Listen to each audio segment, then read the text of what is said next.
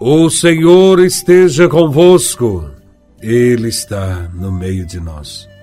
Proclamação do Evangelho de Nosso Senhor Jesus Cristo, segundo São Lucas, capítulo 13, versículos de 1 a 9. Glória a Vós, Senhor.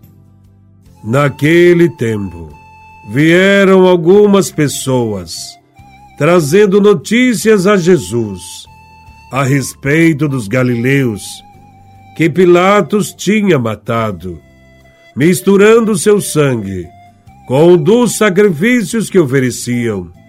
Jesus lhes respondeu: Vós pensais que esses galileus eram mais pecadores do que todos os outros galileus por terem sofrido tal coisa?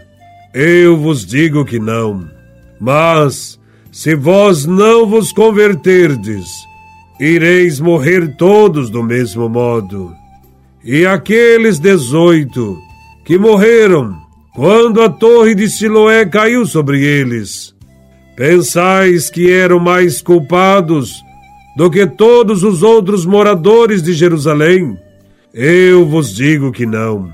Mas, se não vos converterdes, ireis morrer todos do mesmo modo.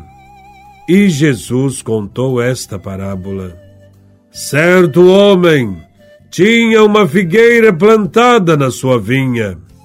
Foi até ela procurar figos e não encontrou. Então disse ao vinhateiro: Já faz três anos que venho procurando figos nesta figueira e nada encontro. Corta!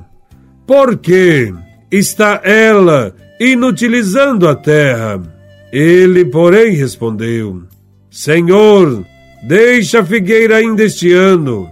Vou cavar em volta dela e colocar adubo. Pode ser que venha dar fruto. Se não der, então tu a cortarás. Palavra da salvação. Glória a vós, Senhor. Na primeira parte deste evangelho, nos são relatados dois acontecimentos. O primeiro fala sobre o assassinato cometido por Pilatos contra alguns galileus. E o outro é sobre a trágica morte de 18 pessoas devido à queda de uma torre. Pilatos era um homem duro. Os historiadores nos relatam diversos episódios trágicos em que Pilatos é o responsável. De fato, ele era um criminoso. Mandar matar alguns peregrinos, provavelmente na Páscoa, foi um gesto brutal de Pilatos. Nesta época, se dizia que foram mortos à espada simplesmente porque estavam carregados de pecados. Mas quando perguntam a Jesus sobre este acontecimento, ele diz que os que foram assassinados não são mais pecadores do que os que estão vivos. Jesus defende a ideia de que Deus não é vingativo, mas é um Deus que perdoa e quer salvar a todos. E para que a salvação aconteça, Jesus recomenda a conversão. Para Jesus, as tragédias humanas são um convite, um apelo para aceitar o projeto de Deus. Quando não se aceita este convite, as pessoas se destroem entre si. Para tornar claro o seu pensamento, Jesus cita mais um fato. Jesus fala da morte de 18 pessoas, devido ao desabamento de uma torre. Para Jesus, estas pessoas não foram punidas por causa de seus pecados. Os que morreram com a queda da torre não eram mais pecadores do que os que estão vivos. Eles foram apenas vítimas de uma fatalidade. E que também, neste caso, este acontecimento deve ser interpretado como um apelo à conversão. Jesus nega que haja uma relação direta entre o pecado e as tragédias que acontecem.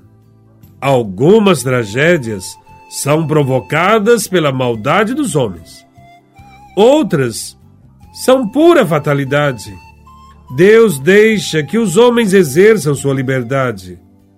Não se intromete indevidamente, mas acompanha tudo e faz com que até dos males possa resultar algum bem. O apelo de Jesus à conversão é um convite a mudarmos nossa maneira de pensar. Mas quando devemos mudar? Jesus responde a esta pergunta na segunda parte do Evangelho, contando a parábola da figueira, para ilustrar o quanto Deus é solidário e paciente. O ensinamento da parábola é claro. Daquele que ouviu a mensagem do Evangelho, Deus espera frutos saborosos e abundantes. Não quer simplesmente práticas religiosas externas, só aparências. Deus procura frutos de amor. A figueira é o povo ao qual Jesus pertence. A figueira hoje passa a ser cada um de nós.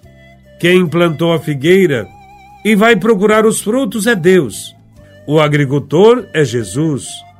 Os três anos em que o agricultor procura frutos na figueira representa o período da pregação de Jesus em Israel. É deste povo que se esperam os frutos abundantes. Quando não se encontra frutos abundantes, a reação do dono é severa. Sendo uma figueira que não dá frutos, não tem sentido que continue a viver. Aqui, Jesus apresenta a grande novidade do Evangelho. Na época de Jesus, as figueiras não precisavam ser adubadas. Entretanto, o agricultor da parábola vai adubá-la. Em outras palavras, Jesus ultrapassa as expectativas. Jesus aposta na pessoa além daquilo que possamos pensar. Jesus apresenta um Deus paciente, tolerante com a fraqueza humana compreensivo com a dureza da nossa mente e do nosso coração. Em Jesus, Deus manifestou-se radicalmente bom, paciente, generoso, dando às pessoas a chance de plena realização. Cabe às pessoas responder com uma vida cheia de frutos, a fim de não viver de forma estéril, sem frutos.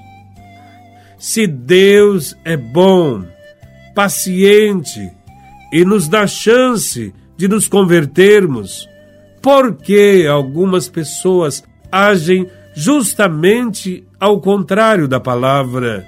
Não querem dar chance às pessoas, levantam a bandeira do ódio e da eliminação do outro, o extermínio do diferente.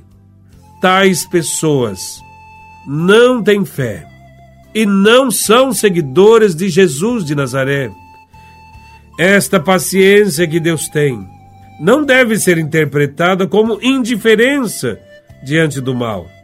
Ao contrário, a parábola é um convite para considerar este tempo em que vivemos como um tempo de graça, como um tempo de conversão concedido para que se produza frutos.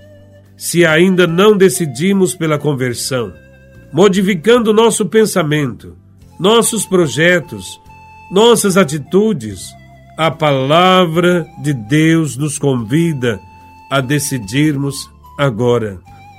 Louvado seja nosso Senhor Jesus Cristo, para sempre seja louvado.